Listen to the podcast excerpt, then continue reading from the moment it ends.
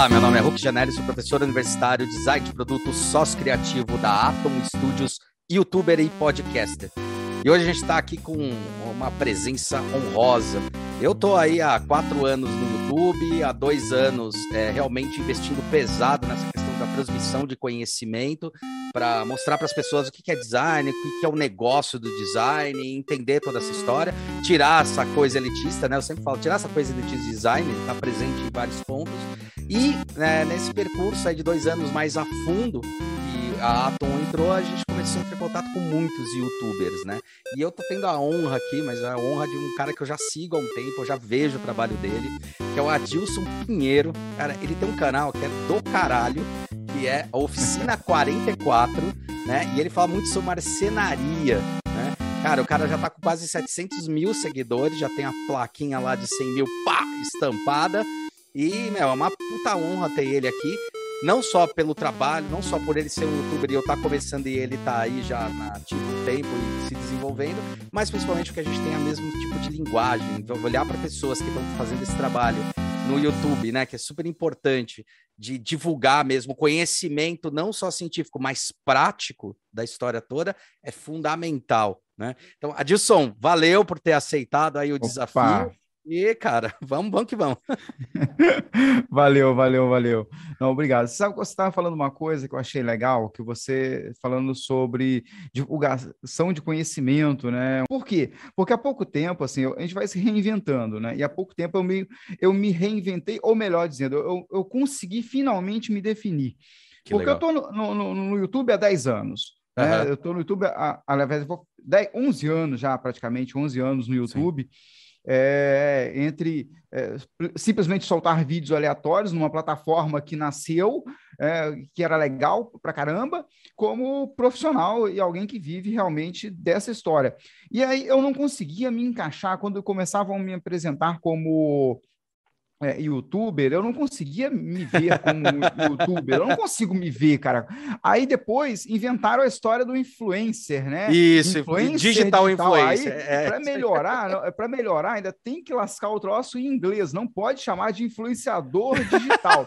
É Senão é cringe. influencer, sabe? Cara, aí, pô, digital influencer, cara, tudo bem, por mais que o nosso trabalho a gente acaba influenciando as pessoas, mas assim, qualquer pessoa pode influenciar. Sim. Né? Você pode influenciar para o bem, para o mal, e, e, tem más influências, né? Minha mãe sempre fala, cuidado, porque fulano é má influência. então, cara, eu, eu, não consigo me enquadrar nessa história do, do, do, do digital influencer. E há, há poucos dias, assim, eu, pouco tempo, eu comecei a me redescobrir, na verdade, me entender a minha definição como um multiplicador de conhecimento. Perfeito. Eu, eu acho que se encaixou melhor em mim, eu estou me entendendo melhor como um, um dessa forma, entende? Entendo. Não, é, é, perfeito, é isso aí mesmo. A gente fala youtuber que é como se fosse uma profissão, né? É uma Sim. profissão, porque é a gente profissão. recebe para isso tal. E é, é engraçado, né? Todo mundo começa igual você começou, igual quando a gente começou, você vai fazendo testes. Você Sim. vai testando, você vê os primeiros vídeos, você olha e fala, hum, né? Nem, Mas nem brinca, né? é teste, cara. É como você começar em qualquer profissão. Você começa como, lento, como? vai entendendo, vai entendendo tal. E essa questão do influencer digital, tal, é, ela vai quebrando um pouco esses Sim. paradigmas quando a gente entende é, que por que motiva a gente resolveu falar sobre. Porque um dia a gente resolveu ligar a câmera e falar, puta, vale a pena falar sobre esse assunto para alguém. É né? verdade. É, e daí, por quê? Porque de repente o que aconteceu comigo deve ter acontecido com você em certo momento, né? E que acontece com o youtuber, pô, cara, é, tem tanta coisa legal que você acaba comentando, acaba falando. E uma coisa que aconteceu foi como eu dou aula em universidade também, né? Além do uhum. escritório, é, a gente começou a pensar aqui no escritório, falar, poxa, tem tanta aula legal que a gente vai praticando, quer dizer, a gente vai treinando Sim. pessoas, explicando o que, que é interessante dentro da profissão, e tem tanta gente que às vezes nem sabe que a profissão existe, nem sabe os detalhes, nem sabe que às vezes uma coisa que eu percebi que é importante é aquelas pessoas que não acham que tem o uhum. potencial, uhum. mas tem, simplesmente porque não tem um título né? Sim. Eu acho que, na sua área de, de marcenaria, que você trabalha pra caramba com madeira, meu, como tem gente competente e às vezes não assume essa competência porque fala, não, mas eu não estudei para isso, mas eu não sei porque é lá para isso. E na verdade, cara, você soltando isso ajuda, influencia. Então, eu acho que Sim. essa é a influência boa que tem que ter, né? Passar esse é. tipo de conhecimento. E, e, na verdade, eu não sou marceneiro, né? Ah, é? é Essa eu não, não sabia. Eu, não, eu não sou marceneiro. Na verdade, é o seguinte: eu, eu, eu, sou daquele que não importa o material, eu vou conseguir transformar em alguma coisa. Então, ao longo da minha trajetória profissional, eu estou há poucos anos é, não produzindo para vender e ganhar com isso. Nessa minha, minha trajetória, eu já trabalhei com madeira, eu sou vidreiro. Tá? Olha, que legal. É, eu sou vidreiro de forno, tá? Vidro tá, plano tá, uh -huh, ali no forno, uh -huh. fusing, né? O uh -huh. de glass. É, e nesse meio tempo, assim, a gente criou muita coisa, muita coisa, muita. Então, eu, eu, eu, eu dentro da minha área, eu me considero um, um, designer porque eu sou um criador. Eu não claro sou é. formado é. na área, sim, mas sim. eu tenho muito mais criações do uhum. que muitos designers é, formados, né? Ou assim, até mais antigos. É, eu, eu, me lembro que uma vez a gente entrou numa loucura que a gente precisava criar um catálogo de lustres. Então, nós tínhamos a nossa, as nossas peças artesanais de vidro, a gente criava flores, elementos, folhas, vários elementos com vidro, uhum. e a partir disso fazia composições para fazer lustres. Foi até as nossas últimas produções nesse sentido. Eu criei 16 lustres em 15 dias para criar um catálogo. É isso aí mesmo, loucura é, do eu, Então, assim, é uma loucura, você sabe bem. Então, tipo, é, eram, eram ligeiras variações do mesmo tema, mas você uhum. criar 16 peças em 15 dias e produzir protótipo a ponto de estar tá ali conseguir tirar foto para fazer um catálogo é uma loucura. É uma loucura. Então, né, tem uma infinidade de, de, peças que são criações minhas. Obviamente que a gente fala, a gente fala criação, né? É, é, meio que tem toda uma inspiração que vem de alguém, algum sim, lugar, enfim, sim. mas não é cópia. Então, nós temos realmente sim. muitas criações. Eu e a minha antiga ex-sócia, no caso do vidro, e madeira também, eu tenho uma infinidade de peças que eu criei. Uh, se você me jogar para um, uma criação industrial, eu, eu não vou fazer nada. Agora, se você falar assim, cria para um, uma, uma manufatura, para um artesão, um trabalho artesanal, você pode ter certeza que eu vou criar, vou desenvolver muito bem e sempre dentro de uma mentalidade que é conseguir otimizar aquilo com a, com a com a menor quantidade de recursos possível. É tá? isso, isso é fundamental. É isso é, é fundamental. fundamental. Então, é, nesse trajeto todo, assim, a gente né, tem uma, um, um, muito tempo, né? Agora, é claro também que no, no, Brasil, quando a gente fala de design no Brasil, a palavra design, é, olha, é elitista. Dois, né? É, é, é, vamos entrar nem muito no mérito, mas assim, cara, já, eu já vi cada coisa, cara, cada coisa. Aí você tem o tal do, do, do é, é, a pessoa faz um, um de, faz um, um, rabisco, um desenho ou alguma coisa, não, porque isso aqui é o design de não sei o quê. Então, é, me é. queimou a palavra, queimou, queimou, a profissão. Queimou. Né? É que eu falo, eu, eu, não sou um designer formado, eu me considero um designer autodidata uhum. e que eu tenho as minhas limitações técnicas, óbvio, todas as limitações Mas técnicas. Mas quem não tem? Quem não tem, né? Eu, falo, né? eu tenho. É, eu consigo pensar e criar para peças artesanais. Inclusive, eu já tive, eu já tive até embates com a, com a Fabiola Bergamo em, em. Excelente. é, é, cara, é, meio ser arrogante. Eu, eu, eu, eu, não, eu não. bem, né? Eu acho, eu acho que não, cara, porque você falou um negócio aí que é interessante, que a gente tem aí até umas figuras brasileiras, eu não vou lembrar agora o nome específico, mas tem uma figura brasileira que é da educação e tem uma que é da, da, da literatura, que ele ganhou o cargo como escritor ou como coisa por uma, por uma puxada que chama Notório Saber que é uhum. quando você passa todo o conhecimento, fez produções durante a vida e, na verdade, você ganha a autoridade de ser ou literário ou um designer ou tal pelo uhum. notório saber, pelo desenvolvimento. Uhum.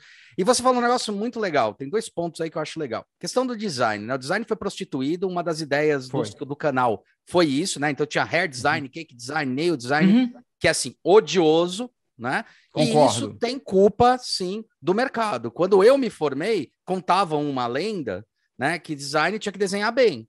E é uma puta Sim. de uma mentira, né? Uhum. Design tem que projetar bem, não desenhar. Sim. Projetar, Sim. saber o que você quer fazer, para quem você quer fazer e como você vai fazer isso com o melhor custo claro. que você está falando. Então, quando você é, adentra esse universo que é o que você faz, porra, não tem nem o que discutir. Um, um uhum. designer ruim é justamente aquele designer que fala: Ah, eu fiz o estilo, olha que lindo. Não importa, lindo para quem? Né? Você é. não está desenhando para você. Você está desenhando para as pessoas, né? A gente uhum. costuma dizer que a gente desenha para as pessoas e com as pessoas. Então, uhum. isso é um fato. E você cai num outro negócio que é interessante, que quando você estava falando, que é a, a, tendência mundial de algumas coisas que estão acontecendo, uhum. que é o retorno do made it yourself, o famoso maker, né? Sim. Que é, as indústrias já estão tentando se transformar. É uma coisa que a gente brinca aí quando fala sobre história da arte, essas coisas, né? A história do, do, do desenvolvimento. A gente fala sobre as oficinas de ofício. Né? Uhum. E quando a gente olha, a gente praticamente está voltando para as oficinas de ofício. Então, quer dizer, as grandes multinacionais estão se perdendo nesse meio, as baixas produções estão começando a ganhar representação, e a uhum. tendência uhum. das indústrias, empresas, é, indústrias multinacionais, ela fala: meu, como é que eu atendo a demanda de clientes cada vez menores? Às vezes eu tenho mil clientes, eu tenho vários Sim. nichos de mil clientes. Então, é, dá para entender muito claramente, inclusive pelo seu posicionamento, mais claramente ainda, por que do sucesso do teu canal e uhum. essa coisa que está acontecendo. Você está dando a possibilidade para as pessoas delas entenderem que elas podem produzir sim com qualidade, até, até melhor qualidade de móveis, de uhum. objetos, uhum. de coisas, do que às vezes você compra num, num, num lugar, porque você dá capacitação para isso, né? Sim, então é, sim. É, é, é, esse olhar, né? por muito tempo, assim, o, o, canal, como tudo, a gente vai, vai mudando, né? O canal nasceu, na verdade, é, numa forma de trocar informações, trocar uh, figurinha mesmo com amigos de fórum, dos antigos fóruns que praticamente morreram hoje. É, morreram, uma pena. Então, né? a gente ficava postando foto e texto, foto e texto, foto e texto, aí depois a gente, oh, alguém, alguém falou assim, ei, tem um negócio lá que a gente posta vídeo, cara. E eu comecei a postar vídeo para ajudar as pessoas dentro desse fórum. Com o passar do tempo, aí você começa, num determinado momento, você começa a ver o que, que dá audiência, você começa a entender para onde a audiência está tendo. Sim. E por um certo tempo, eu fiquei criando peças de madeira é, e colocando no, no, na internet. Só que, assim, para falar a verdade, sabe quando você não se sente realizado? Sim. Eu chegou um momento que eu falei, cara, eu não, eu não tô realizado. Na verdade, por um tempo eu mantive isso fluindo, porque você precisa, virou negócio, precisa pagar as contas, você se mantém isso fluindo. Mas de alguns anos para cá, isso começou a me encher a paciência, para falar a verdade. Por quê? Porque se eu ensino a fazer essa caneca, uhum. tá? E eu já ensinei ela no canal. Uhum. Eu ensinei a fazer uma peça. E eu ensinei a fazer uma peça. E a pessoa que está do outro lado, ela só aprende a fazer uma peça. Isso. Tá, é. mas e daí? Ela vai vender cinco, ela vai vender dez e vai chegar uma hora que ela vai falar assim, tá, eu já não vendo mais. Você estava falando do, dos micronichos aí e tal. Isso. E uma hora ela vai parar de vender. Mas ela só sabe fazer caneca. Então, o que, que eu comecei a focar de alguns anos para cá? É, e cada vez mais é, purificando isso. É a questão da entrega do conhecimento. Perfeito. Então, eu quero entregar é, o conhecimento das matérias-primas, o conhecimento das técnicas e o conhecimento dos equipamentos. Porque as pessoas precisam entender todas as fases, todas as etapas e tudo aquilo que ela vai precisar. A partir do momento em que ela entende isso, que ela conhece isso, ela consegue criar a caneca, ela cria um prato, ela cria um bonequinho, ela cria uma pia, ela Aí pronto, eu estou tentando ensiná-la a criar a partir uhum. do conhecimento das técnicas dos materiais que existem. Só uhum. que isso tem um problema não é, vamos dizer, como não é uma coisa de. É, não vai atrair milhares de pessoas interessadas, porque não, não é entretenimento. Exato. Então, infelizmente, a, a internet ela está ela tá virando um, uma, uma, uma, porta do entretenimento puro e simples. Né? A gente está.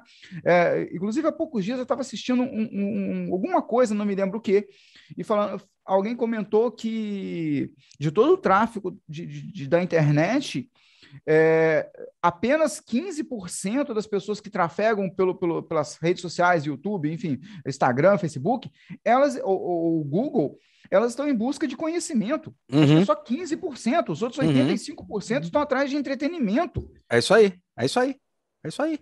Entendeu? Então, eu, eu, eu, tô, eu tô assim, eu tô na, na briga por essas 15%, e não pelos 85% que estão lá no outro lado, né?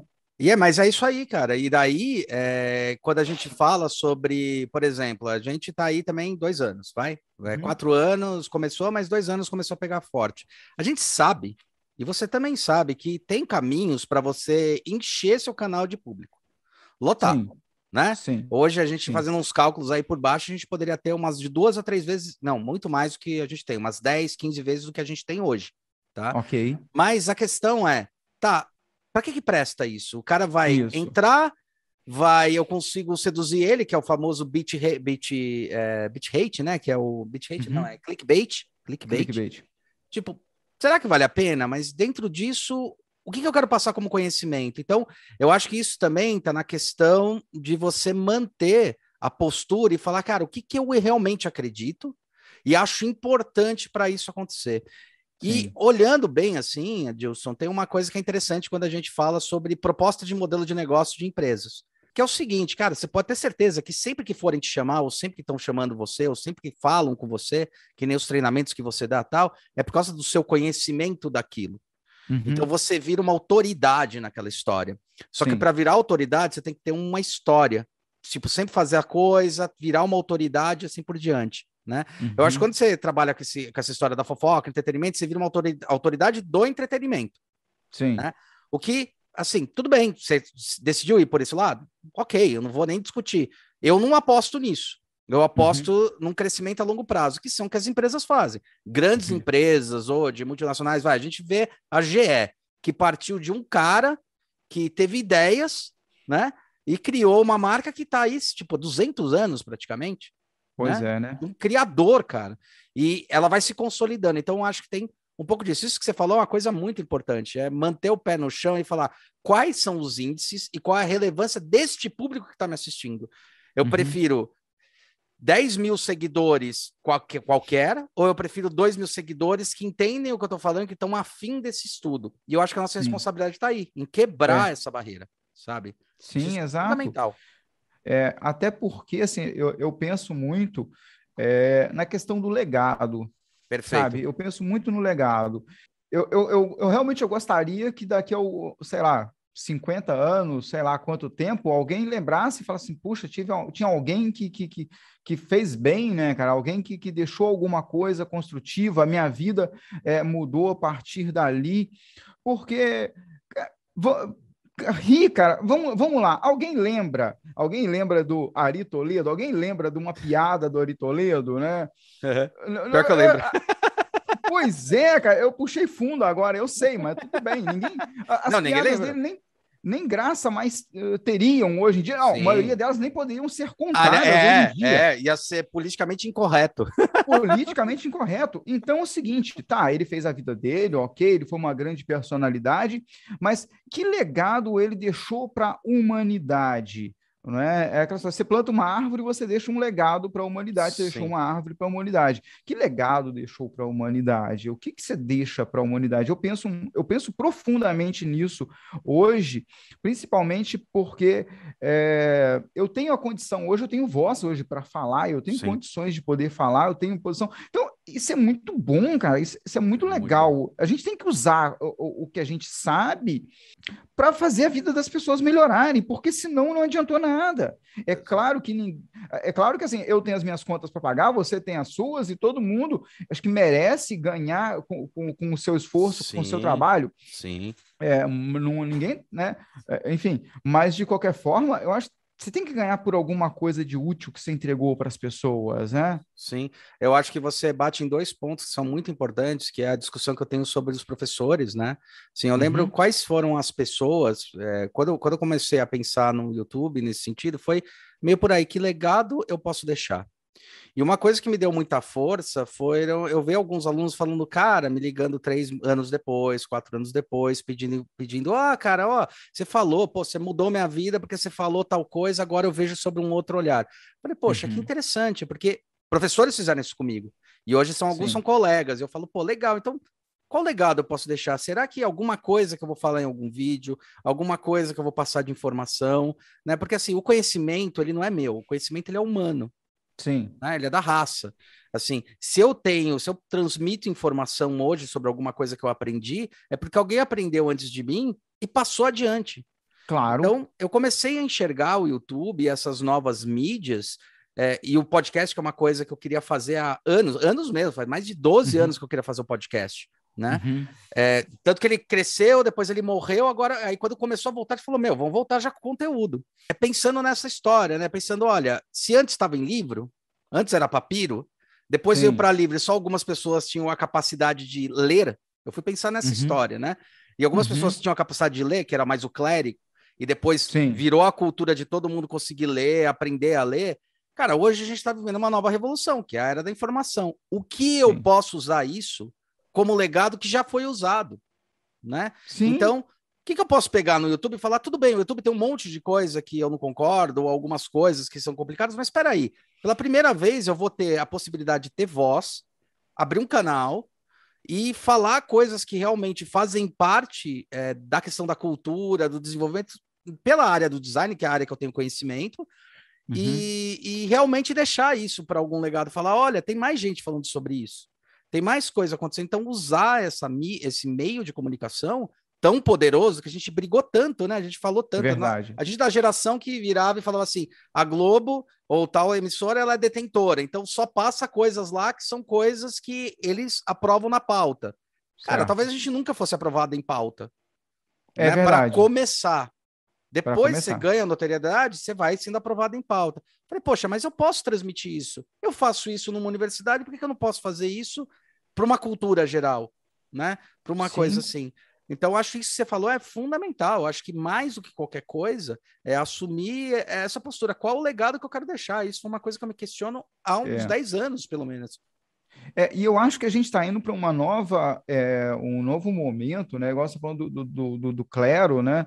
Porque a gente teve um momento, assim, você pegar o pior momento da humanidade foi quando tiraram o acesso ao conhecimento do, das pessoas comuns, né? Uhum. Foi justamente a Idade Média, onde as pessoas eram privadas de simplesmente aprender a ler, não podiam aprender a ler, não houve o, esse incentivo à leitura, ao conhecimento, à transmissão do conhecimento, né? Muitas vezes a, a pura transmissão do conhecimento já era, era crime, né? Era, Quem fazia né? experimentações eram bruxas, eram bruxos, eram e eram queimados, eram jogados na fogueira, ou seja, seja, literalmente você estava matando o conhecimento, e aí a gente entra na Idade das Trevas, na Idade Média, e passa por esse longo trajeto. E aí, se a gente pega um pouco mais recente, a gente teve uma, uma época, assim, vamos lá, a gente pegasse, por exemplo, na, na idade do, do, do, meu pai, 70 e poucos anos, uhum. quem tinha quarta série do, do, da época dele, né, é. sabia ler, escrever, fazer conta, era alguém que estava legal, estava bem. Depois, esse nível foi subindo. Quando eu tinha ali os meus 20 anos, vamos dizer assim, você tinha até boa parte dos professores do ensino fundamental e médio nem tinham ainda é, é, ensino superior, nem tinham. Uhum. A, depois foi, foi corrigindo, mas enfim, quando eu tinha ali meus 15, nem 20, 15, 15 anos, é, se você tinha é, um, vamos dizer, tinha faculdade, vamos dizer assim, você, é. já, você já tinha emprego garantido. Exato. Depois começou o seguinte: nossa, agora você precisa ter é, pós-graduação. Aí depois você precisa ter mestrado. mestrado. Aí você tem gente agora com mestrado, doutorado, PhD, isso aqui, isso aqui, MBA, isso aqui, isso aqui, isso aqui.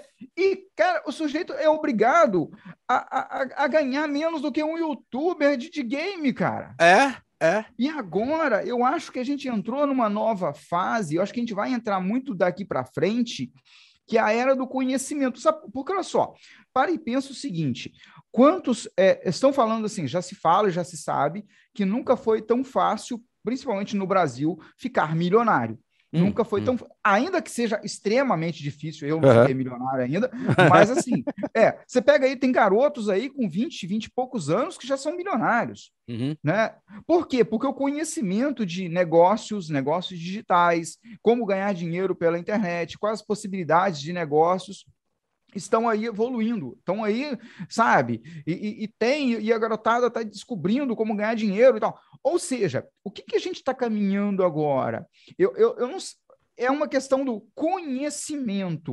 Uhum. É uma questão do uhum. conhecimento. O conhecimento puro e não necessariamente a questão dos títulos vai começar a ter cada vez mais valor. Exato. E a gente, claro, obviamente que não tá, a gente não está aqui falando que vai acabar o ensino formal sim, ou sim, que deve sim. acabar. Sim. É, é, é, claro, eu detestaria ir fazer uma cirurgia com alguém que não com um curandeiro. um curandeiro. Eu, eu, não, eu acho que eu não me sentiria muito confortável com isso. Mas eu acho que a gente está indo para uma evolução aonde o conhecimento ele é cada vez mais importante. Sim. A gente está voltando para essa era aonde não necessariamente a pessoa precisa ter título. E sabe o que, que é o bom disso que eu acho? É que dentro desse que a gente está conversando agora, se a gente faz com que as pessoas tenham a, é, o entendimento que o importante é o conhecimento eu acho que a gente é, solta algumas amarras, solta algumas algemas. Porque, olha só, você imagina o menino, a menina que está é, tá aí agora que os pais não têm a mínima condição de, de colocá-lo no ensino superior, ele não tem condição de, de, de, de é, oportunidade de acesso a conhecimentos, é, vamos dizer, formais, né? ir para a uhum. faculdade, realmente fazer um, cursar uma universidade, fazer um, um, um, intercâmbio. Mas aí o que acontece? E eu, eu falo isso porque eu passei por isso. Sim. Tá? Eu, eu uhum. tive um, momento até de, de uma leve depressão aonde eu saí do, do, do, ensino médio, eu não tinha grana para ir para a faculdade, não tinha grana para poder estudar, até porque eu morava no interior, não tinha condição. Uhum. Eu tive uma certa deprê, por quê? Porque eu falei, cara, o que, que eu vou fazer da minha vida? Minha vida agora, vamos dizer, tô fadado a, a, a, nada, cara, o restante da minha vida. Eu vou ter que me virar para alguma coisa. E isso foi realmente para mim foi muito triste, até quando eu comecei a ter a oportunidade de ter conhecimentos e entendimento e maturidade, né? Uhum. E aí uhum. entra a questão da maturidade, isso leva Sim. tempo de falar Sim. assim, cara, dá para eu ser alguém sem fazer faculdade. Eu posso Sim. ser alguém buscando simplesmente o conhecimento. E nessa fase, cara, eu eu li feito louco, eu lia tudo. Eu li, terminava um livro, pegava outro, terminava um livro, lia outro. Era aquela coisa assim de ler sei lá, 24, 30 livros num ano. É, é Caralho! É, é, não, e assim, é, é, eu, eu, eu, eu cheguei numa fase em que eu gostava, eu não gostava de ler livro de 200 páginas, eu gostava uhum. de ler livro de 500 páginas, Caraca. sabe? Você pegava, pegava assim, e eu gostava de tudo, então, história, filosofia, sociologia, tudo que você pode, eu pegava e eu lia, cara, porque eu sabia que dali alguma coisa ia, ia trazer de bom é, pelo menos aprender a falar, eu acho que isso ia me trazer. Então, eu li tudo, muita coisa, muita coisa, muita coisa. Porque eu estava desempregado.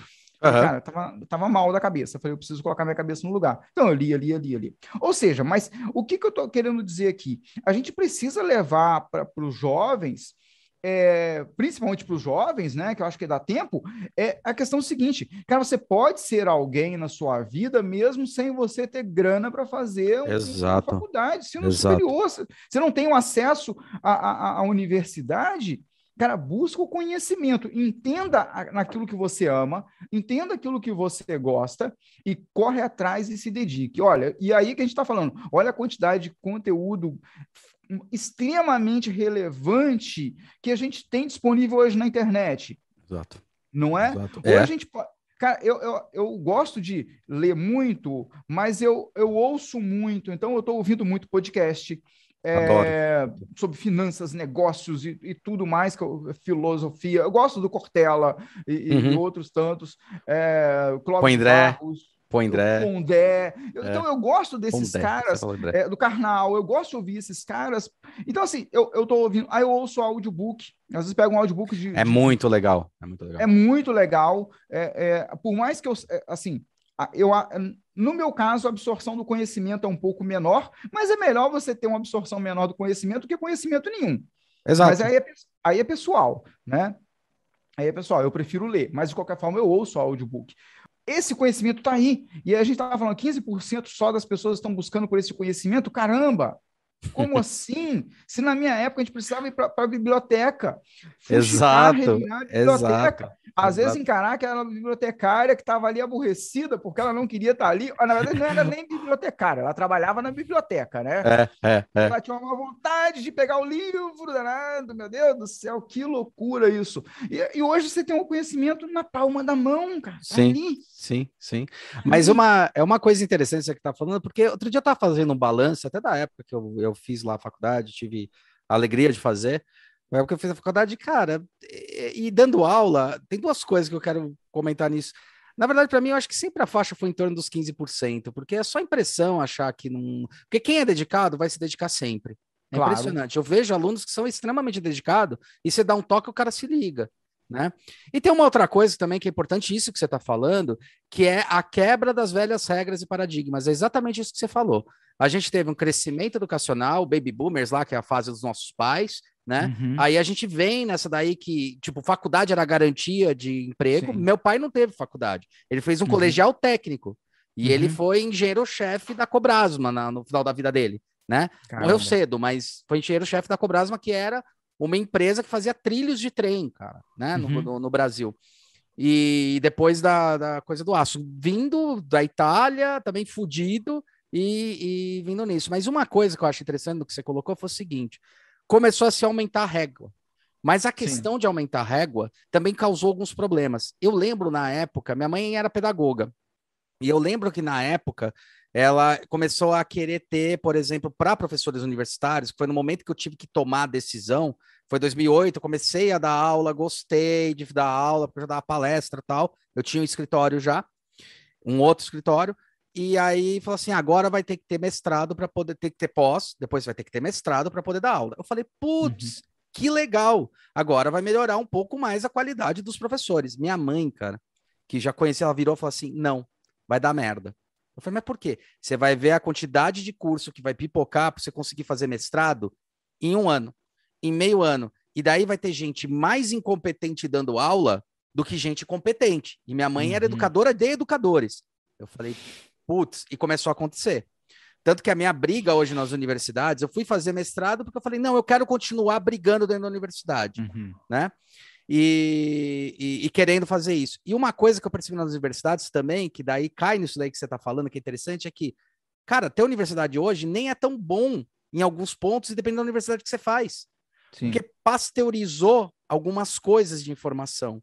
Então, agora eles não estão passando mais conhecimento, tem algumas que estão passando informação.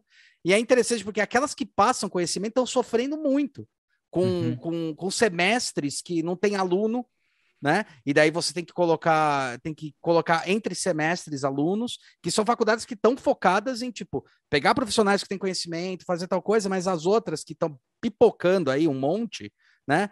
Cara, o que eles estão pasteurizando a informação. Então, é, eu até trabalhei uma época em uma e eu saí por causa disso.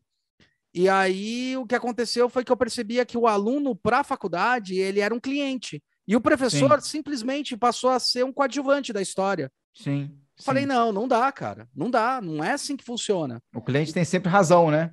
E o que não é verdade. A gente já é sabe é dentro do negócio, a gente já sabe até em negócios sim. muito grandes que não é verdade. Às é vezes verdade. o cliente não tem razão. Ele está errado. Ele está errado. Ah, eu tenho sempre razão. Não, você não tem sempre razão. Me justifica, uhum. né? Então, mas acontece uma pasteurização do tipo, é uma universidade comprar 500 milhões de universidade em volta da, do país e daí pasteuriza. Então, eu vi, eu vi matérias que eu dava, porque por que eu era convidado para dar aula, fui convidado ou sou convidado? Porque eu uhum. tenho uma cabeça que, assim, como eu tenho a, a empresa, eu viro para os alunos e falo, cara, isso aí é muito bacana, é muito legal, adoro as coisas que a universidade gera, mas vamos jogar real, tá? O que, que o cliente está importando ali? Cara, prazo de entrega, negão. Entrega, Sim. né? Aí, dentro desse prazo que você tem, você tem que saber fazer todo o trabalho que você tem que fazer. Tem que fazer, faz bem feito. Mas é isso uhum. que é uhum. importante. Então, às vezes também essa questão da universidade, quando ela vai querendo turbinar cada vez mais doutores e tal, eu vejo que o cara passa 30 anos na universidade produzindo conhecimento, ou, ou papel, ou produzindo essas coisas, o que é muito bacana, mas ele não tem um dia de experiência na vida profissional da área que ele se formou. Sim. Né? E isso pega muito. Isso eu, eu, eu, sinto que pega. Então, isso é que você está falando um negócio muito sério. E agora a gente está nessa coisa de precisa de faculdade ou não, cara? É, eu, eu, eu, sempre falo para os alunos que é assim: você está fazendo. Qual é a vantagem de fazer uma faculdade? Tem que entender qual é a vantagem. Você podia aprender isso tranquilamente na sua vida, sem problema uhum. nenhum. O que você vai aprender na faculdade são atalhos para já treinar rapidamente tudo aquilo que você vai aprender apanhando. Claro. Então, você tem três, quatro anos, você vai aprender. Eu chego para meus alunos e falo: vocês não são meus alunos, vocês são designer júnior, no caso, designer. Uhum. Designer júnior. Vocês estão aqui para ir uhum. aprendendo, então vocês vão acelerar esse processo. Tá? Mas a faculdade não tem que ser um trampolim, inclusive eu não concordo nem um pouco quando fala assim, fez o colégio, fez o colegial e depois tem que ir para a faculdade. Não! Tem uma coisa nos Estados Unidos que eu acho interessante que acontece e que a gente vê, que é o cara fala assim: agora você terminou de se formar, cara, vai viajar o país, vai lavar prato, vai trabalhar de office boy de qualquer porra de lugar, pra você entender como é que é essa, essa dinamismo. Aí quando você aprender isso, você fala, eu já sei para que lado eu quero é ir. Né? Então não é, é a profissão que te define, é você que define o lado que você tem que ir. Eu acho que isso que é, o, é, é o ponto. Eu sempre falo para eles que você que eles têm que aprender a construir a própria carreira, né? Sim. Construir a gestão da carreira dele, não a gestão para que empresa eu vou, a gestão o que eu posso fazer e o que eu faço, como eu posso me tornar cada vez melhor nessa história. E aí onde eu posso aplicar meu conhecimento ou dentro de uma empresa, ou sendo empresário, ou qualquer coisa assim. Eu acho que está muito dentro disso que você está falando. Isso está sendo muito questionado. Né? E é Sim, importante. É, é, é o, é você falou, a faculdade, né, o ensino formal, ele acaba, ele é um grande atalho, uma grande oportunidade de um network, de você conhecer pessoas que estão ali por um mesmo motivo que você, e isso vai dando um atalho de vida muito grande, mas ao mesmo tempo, é, o que acontece? A, a pessoa faz alguma coisa, a gente não tem uma mínima base de preparação dos adolescentes. Exato. Exato. Cara, você pegar um adolescente de 16, 17 anos e você fala assim: agora você vai definir o que você quer ser o resto da sua vida. Não dá mais, cara. É um absurdo. Aí você pega. E a outra ponta, o mercado, o mercado, e, e isso vai mudar, mas o mercado também, é, ele pressionou demais, porque você pega algumas áreas, engenharia, né? Aí você pega, você vai ver um anúncio, contrata-se engenheiro com é, 35 anos e 10 anos de experiência. Caramba! Você quer dizer que ele tem que ter se formado com 24, 25 anos. Uhum. Você, entendeu? No máximo, no máximo. Entende? Aí você pega um menino com, com, com 17 anos, será que ele sabe que ele quer ser um engenheiro químico, um engenheiro, sabe? Ele não sabe, talvez ele não saiba, ele não faz a mínima Exato. ideia. E a gente não tem é, um mínimo de preocupação no nosso ensino formal, ele tem um pingo de preocupação de apresentar para os adolescentes, as crianças, os adolescentes, as oportunidades da vida. Então ele não tem, ele, ele não, é, ele passa pelo, pelo ensino médio, por exemplo, sem ter um, uma, uma condição de é, aprender a tocar um instrumento, de conhecer uhum. o que é uma argila, de uhum. aprender é, é, hoje, vamos lá, com um básico de programação, né? conhecer como fazer um aplicativo, alguma coisa, é, é entender um pouquinho de finanças, entender o que, que um advogado faz. Ele não tem essa, essa, é, essa, essa, isso. E aí como é que ele define?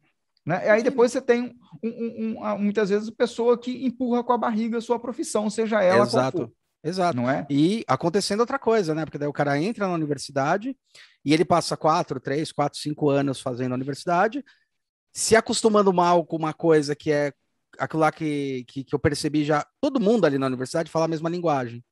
Sim. Então, você acaba conhecendo e falando. Quando você sai no mercado, cara, desmonta o chão. Eu vi muito aluno é. falar, e agora o que, que eu faço? É porque verdade. desmontou o chão, porque assim, todo mundo tá falando na linguagem, de repente o mercado tá falando, meu, nem sei o que, que você faz. O que, que você pode me ajudar? E o cara fala, ah, mas eu faço design, ou eu faço, sei lá, engenharia.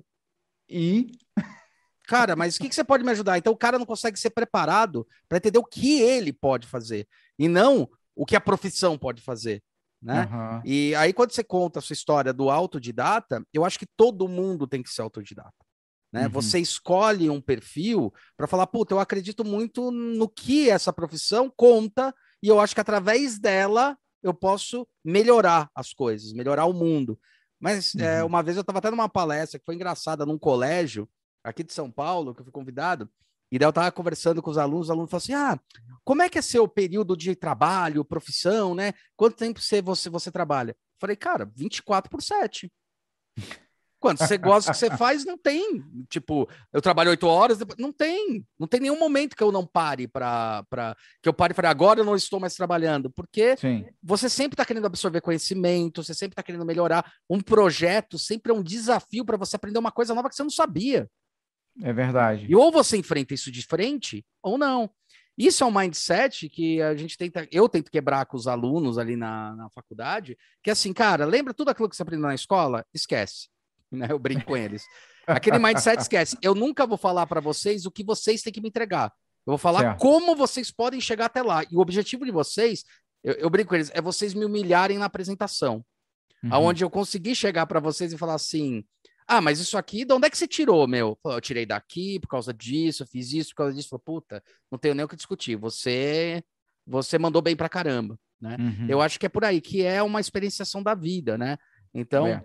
É, eu acho que essa coisa da academia, quando você coloca, se tem uma questão do aprendizado é, é, que a vida ela vai trazendo para gente, e depois que se forma, você vai quebrando a cabeça, entendendo algumas coisas, é, eu acho que é um pouco disso que falta antes, entender que a faculdade ela não é uma continuidade, ela é uma escolha e tem que ser uma escolha é, experimental, sabe?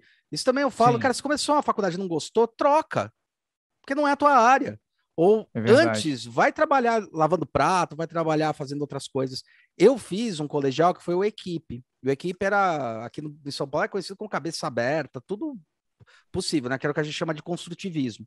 Construtivismo é justamente isso. Eu não vou dar um problema de matemática para você resolver. Eu vou falar para você alimentar. É, ó, nosso problema é a gente tem que alimentar as galinhas ali. Como é que você vai fazer isso? Aí você entende que você tem que usar matemática para ver quantas galinhas tem, você entende que você tem que usar uhum. o português para fazer tal coisa, então você tem essa experimentação ambi do ambiente, né? E o reitor da Unicamp na época, eu tô falando aí de 96, 95, o reitor da Unicamp falou assim: Olha, eu vou ser muito honesto com vocês. Eu espero que nenhum de vocês entrem na faculdade ano que vem. Quando vocês vão se formar. Todo mundo, né? Moleque assustado, né? Aí, porque eu acho um absurdo a quantidade de pessoas jovens que estão entrando na faculdade. Com 17 uhum. anos, 16. Já teve um com 16. Sim. E por que, que eu estou falando isso? Porque a faculdade não tem que ser uma continuidade. Vocês têm que, primeiro, ele falava assim: o, o ideal era vocês primeiro pegarem e irem, sei lá, vai trabalhar, de repente vai um dia no trabalho do pai de vocês ou de alguém, ou ver uma área profissional que você gosta, vai lá, fala: ah, eu quero ser estagiário aqui, deixa eu ficar aqui três meses. Vai entender certo. essa área, entendeu? Cara, aí você vai começar a desenhar seu caminho, né? Então, uhum. é, até porque o mundo mudou muito, né? Agora não é o diploma que define, é o teu conhecimento, é teu grau de expertise, né? É, e, e, e, a tendência do mundo também é essa mudança, né? Tem muita discussão do tipo, poxa, vai acabar alguns mercados de trabalho, né? Uhum. Fala, meu, tem alguns que tem que acabar, na boa. Sim, tem. Alguns tem. que são humilhantes, sabe? É, o homem ele tem que usar aquilo que é mais capaz dele, que é conhecimento, troca de uhum. informação, uhum né? E eu acho que isso que, que promove o que a gente está tá tentando fazer, vai. É, e assim, e a gente tem, é, é, tem uma, ainda tá, tá quebrando, acho que aos poucos está quebrando, e a, e, a, e a vida e o mercado é que está quebrando. Uhum. É a questão de que é, do, do, do, do, valor do certificado e não do valor do conhecimento. Então, a gente estava falando aqui, eu estou lembrando aqui, enquanto você está falando, eu estou lembrando de um dos, talvez um dos maiores artistas que eu, que eu conheci pessoalmente, um cara fenomenal aqui do Espírito Santo, é, o Irineu. Hum. O Irineu, ele menino pobre do interior do Espírito Santo e que esculpia é, em cupinzeiro no meio do pasto, no meio do mato, assim, esculpia maravilhosamente bem.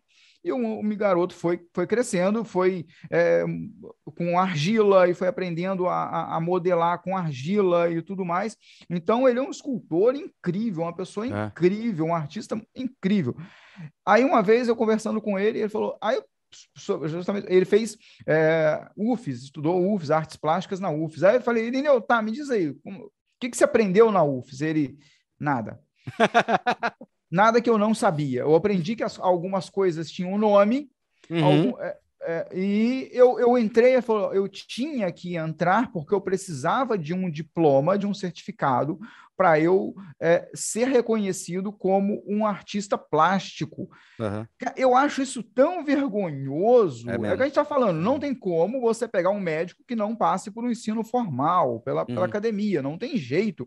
Agora, você pegar um artista plástico Sabe, eu acho da, você fazer com que um artista, um desenhista, ele seja obrigado a passar pela universidade para ele ser reconhecido como artista plástico, enquanto, na verdade, tem um monte de artista plástico é, é, é, ser, com, com, com, diplomado que, no máximo, vai ser crítico.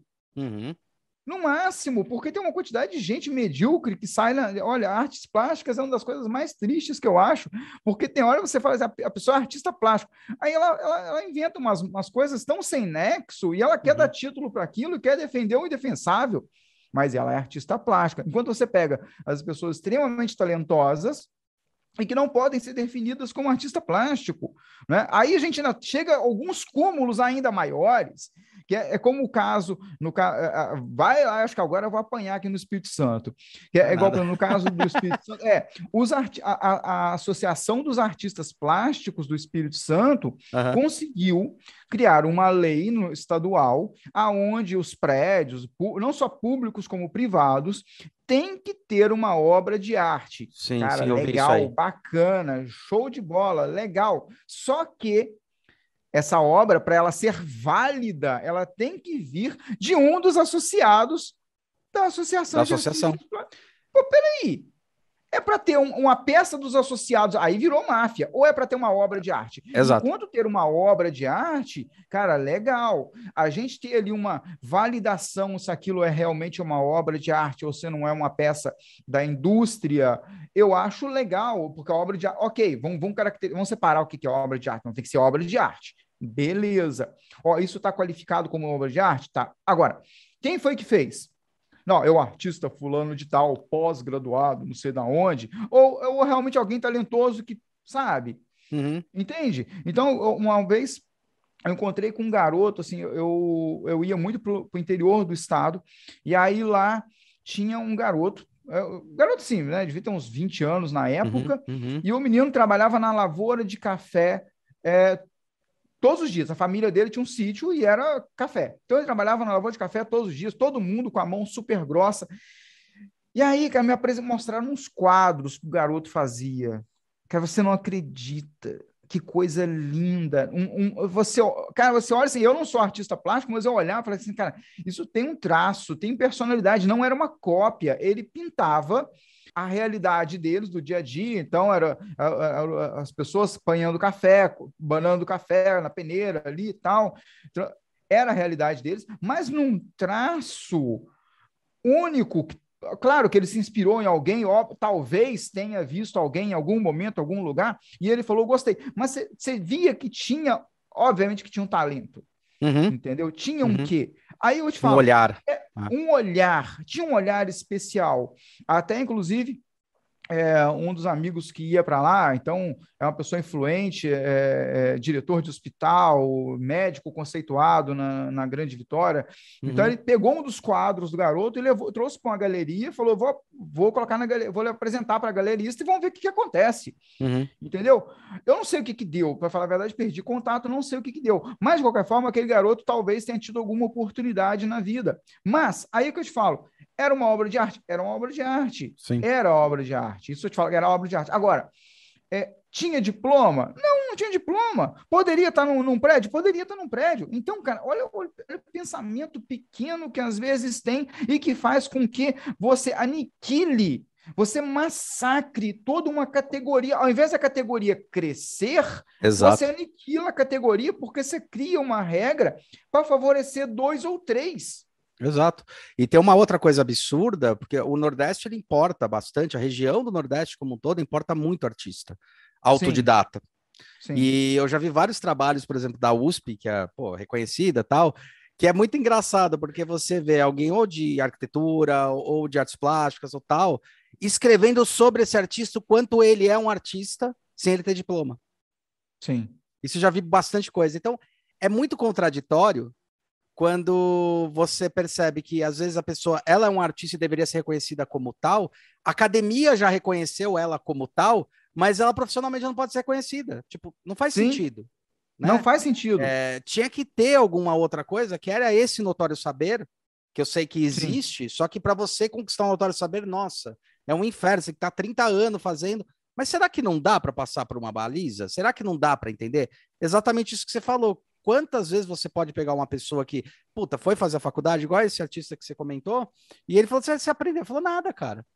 Nada. E às vezes até o cara passa constrangimento de falar: não, peraí, não é bem assim, é tal, tal coisa. Não, você não entende da história da arte. Fala, cara, Mas não é assim que as coisas funcionam, né? Sim. É, o, o artista de verdade é aquele cara que ele consegue transparecer, transpassar a realidade, as coisas que ele percebe, e você sente o que ele está sentindo, sente o que ele Sim. tem que passar. Isso é um artista. É. Né? Agora, você simplesmente pintar o quadro não quer dizer que você é um artista. Ele passa essa, essa informação. Quantas pessoas têm essa sensibilidade? Né? E às vezes Sim. você fica colocando rótulos e colocando regras que às vezes a pessoa ela pode perder isso. Isso é realmente Sim. uma coisa bem delicada. E nesse ponto, eu acho muito importante o trabalho que você realiza, que é o trabalho de tipo, cara, é, de certa forma você dá um tapa com luva de pelica, falando, sabe você aí que acha que não tem capacidade? Talvez você tenha uma puta capacidade. Sim. E talvez o que você precisa é entender como você pode ganhar com isso, como você pode Uhum. sobreviver com isso, como isso é importante, como isso não é não é fútil ou inútil, né? É Sim. importante. Então acho que é, esse papel que você faz é um papel fundamental para isso. E bate É. muito, assim, é, é muito legal ouvir isso de você, porque o que você dita é o que você faz. É. Assim, eu era uma, uma criança, né, que, que gostava de experimentar as coisas. Então, é, eu, eu lembro sentar na, na, na calçada de casa com, com um pedaço de vergalhão, uma marretinha, ir para cima da pedra do paralelepípedo e ficar martelando aquele pedaço de ferro, tentando transformar aquilo numa faca. Aí eu descobri que aquilo não tinha como, porque ela, ela a frio aquilo é, é, é simplesmente cortava. Aí, bom, eu descobri que tinha que ser aquecido. Aí, beleza. Aí eu, eu, tinha um fogão a lenha na varanda de casa. Aí eu corria no fogão a lenha, colocava aquilo para esquentar. Aí tinha uma, um, uma barra de ferro, uma bigorna que tinha lá em casa, na varanda. Eu ia para lá, martelava aquele negócio lá, quente. E aí a minha mãe brigava comigo porque estava fazendo barulho, ela estava costurando do lado de fora. E aí, assim, eu era essa pessoa. Uhum. Eu era essa pessoa. E aí, depois, quando eu estava saindo do ensino médio, né? Aí, nesse meio tempo que eu estava saindo do ensino médio, fui trabalhar na marcenaria ali como garoto, ajudante ali e tal. E aí, pô, todo mundo ia fazer faculdade, quase todo mundo da minha, da minha turma ia fazer faculdade. E eu, e aí, você vai fazer? Não, não vou, cara. Não vai por quê? Porque não tenho dinheiro. O que, que você vai fazer na vida? Cara, olha só, eu estou trabalhando de ajudante marceneiro. Ah, mas isso aí não é profissão. Isso aí não é profissão. Ajudante marceneiro não é profissão. Ah, não é profissão. Falei, cara, e aí, assim, de certa forma, isso foi motivo daquela minha deprê que eu te falei sim, anteriormente.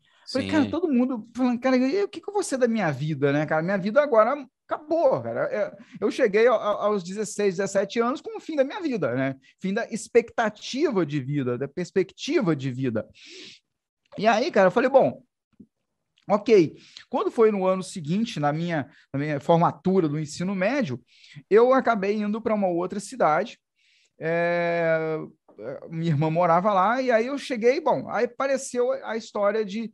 É, eu tive duas oportunidades. Na primeira semana, eu tive apareceu duas oportunidades de emprego. Uma era trabalhar de frentista no posto de gasolina, com carteira assinada, tudo bonitinho. A outra, ir para uma marcenaria, trabalhar de ajudante de marceneiro, aprender qualquer coisa, sem nenhuma carteira assinada e ganhando menos. Falei, cara, eu não tive dúvida. Falei, eu vou para marcenaria, porque ali eu vou aprender alguma coisa no posto de gasolina. Eu, eu, eu vou, eu tô fadado a ser um frentista pelo resto da minha vida, ou daqui a pouco ter que procurar alguma coisa para fazer, para continuar ganhando dinheiro. E aí, cara, você passa, passa os anos, né? Passa os anos, e né, isso foi com, com 17, 18 anos, 18 anos, agora eu tô com, com 44. Nossa, a gente tem a mesma idade. Pois é, aí eu tenho 44 agora, e aí eu falo o seguinte, cara, eu, eu vivi tanta coisa ao longo dessa trajetória, eu, eu bati tanta cabeça, e, e assim, vamos lá, aí assim, hoje eu ganho o mesmo, talvez mais do que a maioria dos meus amigos Sim. que fizeram faculdade, os, algum, muitos que fizeram faculdade não trabalham na área que se formaram, a grande Perfeito. maioria não trabalha na área que, Sim. que, que se formou, a grande maioria. É, veja engenheiro não... que vai trabalhar em banco por causa da capacidade de cálculo. Não tem nada Sim. a ver com o que faz. É, exatamente. Então, a grande maioria foi trabalhar em outras áreas que, que não a que se formou. E aí você pega, cara, aquele garoto que queria ser, ser marceneiro, de repente se vê é, é, falando, né? Para 22 milhões de pessoas na, na, na Rede Globo, cara. É, Entende? É, é, é isso aí.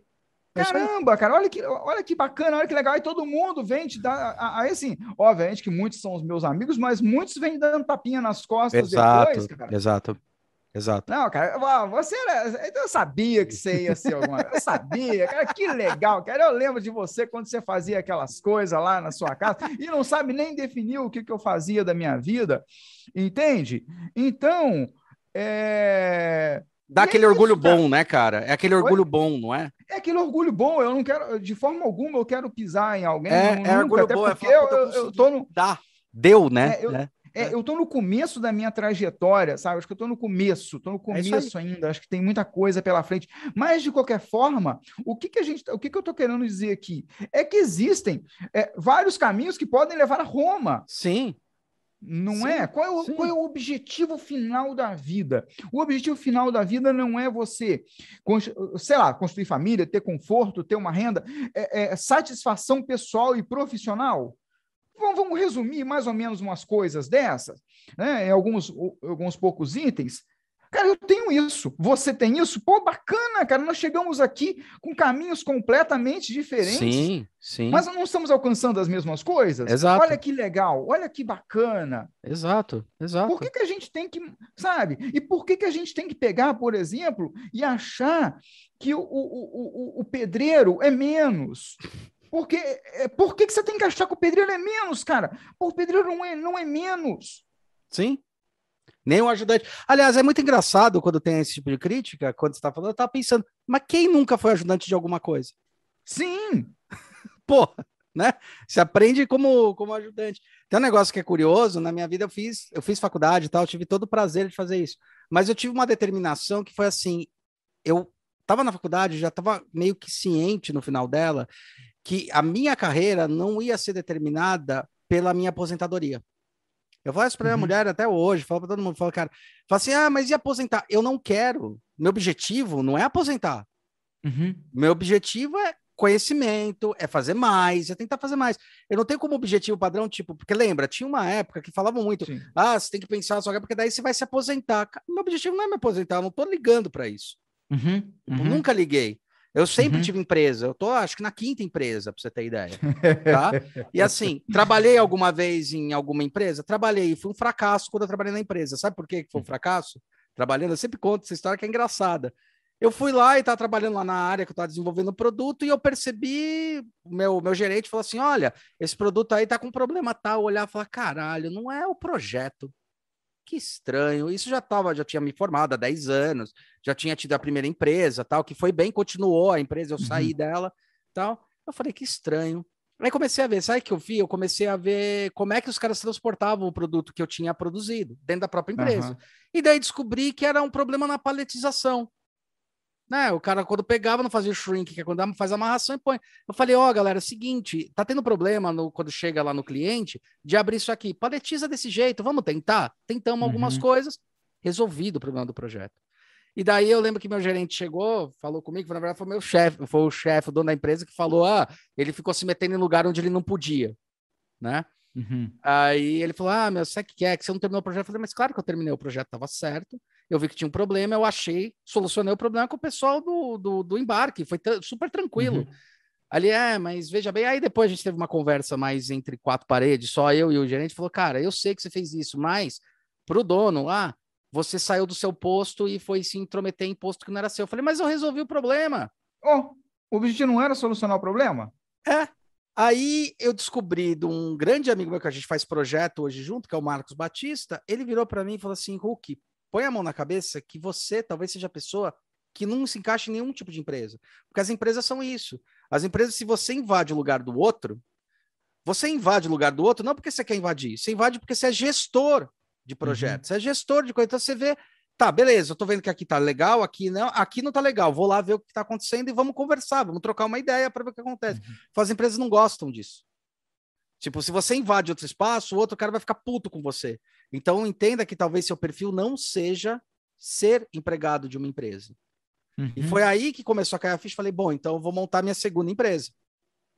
Né? Eu tô na quinta porque, na verdade, depois eu fundi com esse meu sócio, que é administrador, e que ele já teve indústria, tal. Uhum. E a gente tem mais uma que YouTube, o podcast, a gente considera como uma empresa, é outro tipo claro. de negócio. Só quem faz sabe o quanto dá trabalho, o quanto claro. é só gravar um vídeo, o quanto você tem que estar tá sempre produzindo, pensando, tá doente, tá mal, tá puta, cansado, com o saco cheio. Cara, temos que gravar, temos que manter o, o, o a, a, estrutura funcionando, aquilo lá que você falou, né? Uhum. Então, eu comecei a perceber isso, né? Então, eu, eu acho que é, a descrição que você faz é justamente nesse ponto, né? O que eu peguei como conhecimento, o que eu, aliás, o que eu peguei como informação e transformei em conhecimento. O que eu uhum. puxei para perto de mim e fiz isso, né? E eu acho que é isso que você está é, tá falando muito bem e faz muito bem, expressando no canal, né? Essa história de tipo, cara, eu tô te, pass... eu tô te ensinando a... aquela velha frase, tô te ensinando a pescar o peixe, não te dar o peixe Sim. na mão, né? Que é uma frase uhum. muito clássica, mas ela é boa, né? É. Nesse quesito. E, cara, é super, super legal essa, essa, essa tua postura, né? É muito clara essa postura. E dá para entender o porquê que você foi chegando longe. Porque é coerente, você entendeu? Uma uhum. outra coisa que acontece quando você tenta é, só seguir as regras. Quando eu falo seguir as regras, é isso, depois isso. Tem um momento que você para de ser coerente. Verdade. Daí você não para para refletir. Tipo, tem vários momentos que a gente parou aqui no escritório, tendo o YouTube, ou até para projeto, a gente parou e falou: esse projeto é coerente com o que a gente fala ou não? Porque num primeiro momento, você fala: ah, vou ganhar um dinheiro com essa história. Tudo bem. Uhum. Mas o quanto isso vai me distanciar da proposta?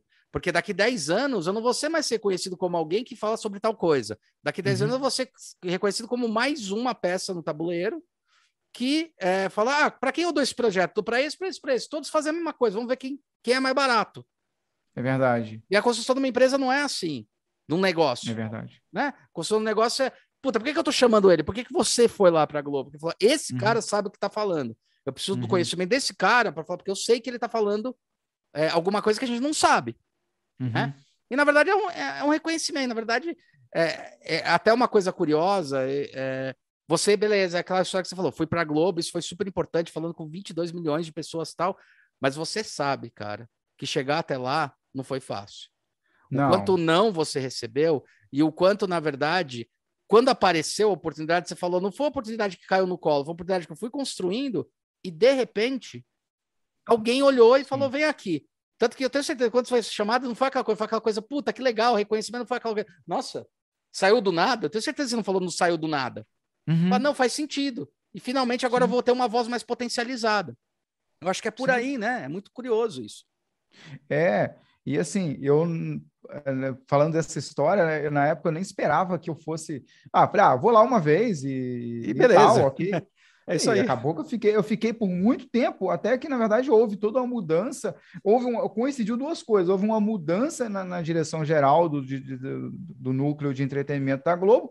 Aí, na sequência, entrou pandemia, e aí o meu perfil de trabalho não encaixava no, no online, né? Uhum. Mas, de qualquer forma, assim, é, eu ainda fui, sei lá, umas 14 vezes, 13, 14 vezes. Caramba, tudo isso, cara. Tudo isso, tudo isso. Bastante. E a gente estava estruturando na época até para poder entrar realmente, começando a passar conhecimento um pouco mais profundo, cara entendeu? Então, isso é, é, era bem legal, porque eu já estava conquistando esse espaço de começar a falar assim, não, cara, vamos, vamos só parar de mostrar como é que as coisas, é, de fazer coisinhas, né, é, é divertir as pessoas, vamos começar a passar conhecimento, como elas podem melhorar.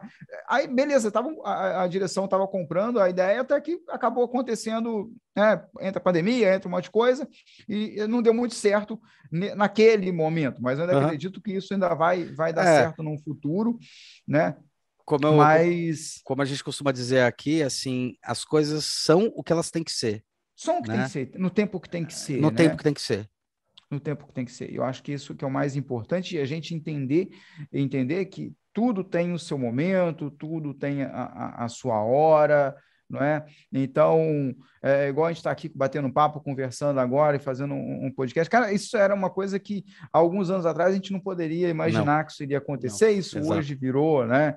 É, é, você quer ver uma, a gente falando aqui de, de, até de troca, né? Igual a gente estava conversando antes, no início, sobre a iluminação, o áudio, não sei o quê. Cara, uma coisa que eu falei é o seguinte: é, é, é, se você pegar, por exemplo, hoje, assistir um, um, um, um telejornal, por exemplo, tirando os mais tradicionais, né? O, o, mas se você pega, vamos lá, Globo News, se você pegar a Globo News, aí, o, o CNN, por exemplo, você vai assistir, o pessoal está transmitindo de casa, emitindo sua opinião de casa, de uhum, casa, com uhum. um gato atrás na poltrona, com o celular, muitas vezes a internet não tá boa, e, e entrevista o cara com, com o telefone, e entra não sei quem. De... Cara, mas o conhecimento, a informação está sendo passada. Exato. Não é? Exato. é? A opinião, o conhecimento, a informação está sendo passada. Então, hoje, é, a gente está abrindo um leque de possibilidades, é, e a pandemia mudou muita coisa. Mudou muita coisa. Na verdade, ela acelerou o que. Isso, ela acelerou. Acontecer. Exato. Acelerou. Dez anos de evolução na, na área digital foi em, em um ano. Exato. Né? Mas o, o, o que a gente está falando é o seguinte: e, e, certos conceitos vão caindo por terra e vão cair por terra, mas assim, de uma forma é, louca, vão cair assim. E eu acho que quando a gente fala de conhecimento, então, cara, eu não sei nem, a gente não dá nem para dizer para onde que isso está indo, né? A gente uhum. não, consegue mais é, avaliar. Mensurar. É, a gente, a gente, não consegue, não tem como não. mencionar é, nunca, é, né? É. E a gente estava a gente tava falando assim, eu, quando eu era, eu era uh, estudava, estava no ensino médio, né? Aí vinha é, o, o, professor de, de, professor de química, né? E vinha com aquelas fórmulas de química gigantescas, cara. E aí, assim, os professores, de certa forma, alguns me, ah, me amavam e outros me odiavam, ou me amavam, odiavam ao mesmo tempo, porque eu era, era meio chato, assim, cara. Aí eu falo, a gente era um adolescente bem, bem tupetudo, cara, para falar a verdade. Era. Porque aí eu falava pro professor assim: aqui, dá para você me dizer uma coisa? Além da possibilidade de me reprovar, isso serve para quê? Exato, exato. Né? É e ele não, era um, ele não era um químico, né? Era alguém que tinha um, né, um bacharelado, tinha autorização para poder dar aula de química. Ok, beleza, legal, ele estava fazendo o que o livro didático dizia para fazer e fazia bem. Né? Fazia muito bem o que tinha que ser feito. Mas, mas ele não ah, mas se você. É, isso aqui é utilizado na indústria farmacêutica e cosmética, isso aqui. Eu falei, tá, mas e se eu não quiser fazer farmacêutica, se eu não quiser ir para a indústria química, para que, que eu preciso disso, cara? Aí hoje, você pega assim, é, é, é 30 anos depois, estão se Cara, o pessoal está discutindo exatamente isso, que a gente está ensinando coisas inúteis, enchendo de informação inútil a cabeça de adolescente. Enquanto, por exemplo, a, a economia, é, saber lidar com o dinheiro, saber lidar com internet não está sendo ensinado. Exato. Está sendo, na verdade, está sendo rechaçado. Exatamente. Uma vez eu vi um, um, negócio foi muito curioso, que foi a questão da Wikipedia. Eu usei no meu mestrado a contragosto da minha orientadora. Eu falei, uhum. cara, como você fala que a Wikipedia não tem informação? Tem informação pra cacete. Inclusive, uhum. já foi feito estudo, assim, é, estudo mesmo, falando que a Wikipedia tem a quantidade de acerto que a, que a Barça tem. Caramba. Sabe? Porque quem, quem faz o artigo. Se propõe lá, a escrever. Se propõe, se propõe a escrever um negócio de verdade. Tem a, os lixos, tem, mas é, é, a mesma quantidade de erro de acerto que tem uma, uma Barça. Isso foi pesquisado. E isso é conhecimento coletivo das pessoas.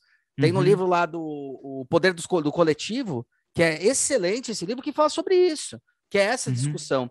E tem uma outra coisa que você colocou aí que foi muito importante em xeque, que é o que os professores acadêmicos, no sentido catedrático, não no sentido. Sim. Porque tem professores que ensinam tudo isso, que o construtivismo está vindo para tentar derrubar isso.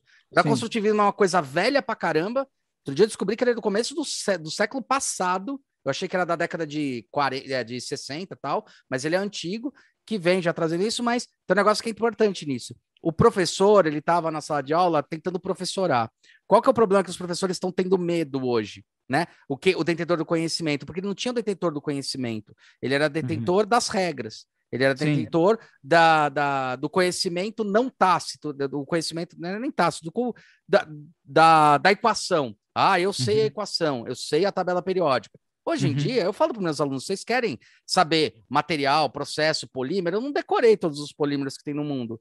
Quando eu preciso, eu bato no Google e vejo. O que Sim. eu preciso saber é para que, que eu preciso daquele polímero? É. Para que, que eu preciso daquela madeira? Aonde eu vou usar? Sim. Tipo, Então, tá caindo também por terra isso, porque os, alguns professores que já são mais clássicos, eles perdem esse poder de domínio. Uhum, porque é. um aluno pode vir para você e falar, mas tem aquele material, o cara fica. Eu sou muito honesto, falo, puta, não conheço, nunca vi, me mostra aí, deixa eu ver. Ah, legal, uhum. porra, bacana, que legal isso aqui, sabe? Então, acho que isso que você falou é um negócio muito delicado, porque o que você fazia era importante. Tipo, para que, que vai servir química? E hoje, o mais engraçado é que você olha e fala, quando você mistura resina, quando você faz tal uhum. coisa, você sabe que a química tá ali. Sim. Mas é que nunca foi ensinado para você que aquilo faz parte de um cotidiano. Que, tipo, não é Sim. é que eu tirei a química e isso. Não, faz parte. Quer dizer, é. eu saber uma reação, saber a queima, saber o negócio do metal, que é, que é química, é ação pura de aquecimento e tal. Você testou, aí você fala, por que, que não deu? Que é o teste. Aí você foi lá, foi atrás, ah, porque eu tenho que aquecer. Olha o tamanho de conhecimento que você ingeriu nisso, né? Uhum. Sim. Então, isso é uma coisa é, é, que você está citando, que é o calcanhar de Aquiles. Hoje a gente está é, vivendo numa época em que, sim, eu concordo que você tinha que ser ensinado alunos a mexerem na internet, porque a internet é um, um lugar de conhecimento fodido. Sim. Tá preocupado que a internet tem coisa ruim e tal? Ensina a ver as coisas boas. Certo. Né? Exato. Ensina. Eu lembro que eu usei muito, o seu eu usei uma vez até agora, um, um vídeo seu é, uhum. Mas é, o do Átila e Amarino, é, uhum. é, ele tem aquele nerdo, Nerdologia. Sim. E eu já passei muito vídeo desse cara há muito tempo, desde quando ele começou, faz uns, também uns 10 anos, faz tempo pra caramba que ele faz esse negócio. Uhum. Eu já passei vídeo e falei, olha que legal esse conceito que ele tá falando sobre polarização. Tá? Olha uhum. lá, eu passei o vídeo e falei, ó, tá vendo? Isso aqui é um conhecimento importante porque ele está falando com base, com, com um histórico, ele está escrevendo um artigo ali dentro, digital, uhum. e acessível para as pessoas, sabe? Uhum. Então, é, é, eu acho que tem que começar a ensinar isso, falar, não, parar de achar que a internet ela está contra, porque enquanto achar que está contra, é óbvio que você vai ser polarizado, as pessoas vão falar, ah, é ruim, não, não é ruim. E isso que você falou da pandemia é muito importante, porque o que aconteceu aqui, que eu posso te dizer que aconteceu com a gente. Eu tenho uhum. home office há 11 anos. Uhum. Eu trabalho de casa. Nesses últimos dois anos de pandemia, é que as pessoas agora olham, isso aqui meu é home office. Uhum. esses dois anos que eu tenho home office, que as pessoas começam a olhar, meu, hoje em dia as pessoas, antes elas olhavam, ah, home office, aquele cara que não teve a capacidade de alugar um espaço tal. Eu falei, não, eu pensei que era melhor, né, para mim. E hoje em dia eu vejo que as pessoas falam: Meu, como é que você faz esse home office com tudo isso que tem atrás? Ué, porque eu me estruturei para ser home uhum. office, porque não vale a pena ficar me locomovendo, não vale a pena um monte de coisa. Para que, que eu vou fazer isso? Né? Uhum. É verdade, é verdade, sim. E gosta, a gente estava falando negócio de química tal. As coisas, eu acho que tem, tem obviamente que, por exemplo, um, um, um, químico ele precisa entender sobre todos os Lógico. elementos da química. Agora, ah, quando a gente põe na prática, por exemplo, cara, aí as pessoas. Você precisa saber o seguinte, é igual na resina, cara. Se você misturar parte A, parte B nas proporções que o fabricante recomenda, misturar bem que você pode ter certeza que vai dar certo. Aí, cara, eu não sei por que as pessoas morrem de medo de algumas coisas. Sim, cara, sim. tem uma geração assim, eu falo, assim, a pessoa tem medo, parece que a coisa vai explodir, cara. não, cara, não vai explodir, cara. Vai lá, pega, cara, vai misturar. Sabe, as pessoas começaram a ficar com medo de coisas básicas. É verdade, isso que você está falando. É Coisas básicas. Cara, ah, qual, qual cera que eu passo no meu móvel? Cara, qualquer uma, bicho. A diferença entre uma e outra é tão sutil. Cara, é tão sutil a diferença entre uma e outra, cara, que, que, que hum, sabe? É claro que se você vai fazer passar cera no, no, numa tábua que você vai cortar carne, você precisa ter certeza que aquela cera não, não possui produtos químicos né, tóxicos, né? Precisa uhum. ser produto atóxico. Agora, pô, no seu móvel, cara, passa qualquer um. Uhum. Isso vai dar certo. Uhum. Aí, você quer ver, olha, olha, as loucuras, assim, como é que o, o, mundo também, o conhecimento prático vai se perdendo, né? Ah, eu tenho um, um sei lá, vamos lá, eu tenho um, um, um móvel é, de, de, de, fórmica. Ah, que, eu, eu, posso passar óleo por cima? Eu falei, cara, vem cá, dá pra você. Dá, tem hora que dá vontade. Aí eu, sou, eu tento, tento, ser gentil com a pessoa, claro, sou gentil com a pessoa tal. Sim. Tem hora que eu falo assim: vamos, vamos pensar aqui. Olha só, a fórmica é um produto que sela, tá ele selado a madeira, um produto sintético, beleza, tá? Olha só, se você passar óleo na, na lataria do carro, vai acontecer o quê? Vai ficar gorduroso ok? Então, se você passar por cima da fórmica também vai ficar gorduroso, se você passar por cima do MDF também vai ficar gorduroso. Não vai fazer nenhum tipo de benefício para aquele negócio. Uhum. Então, entenda, eu tento sempre tentar passar para as pessoas a reação dos materiais, sabe? Uhum. Para tentar tirar um Isso pouco de, desse, desse medo de, de, medo de errar, cara. Você não vai por fogo, você não vai queimar nada, não vai explodir sua casa. sabe, cara? Tenta algumas coisas na vida, sabe? Tenta.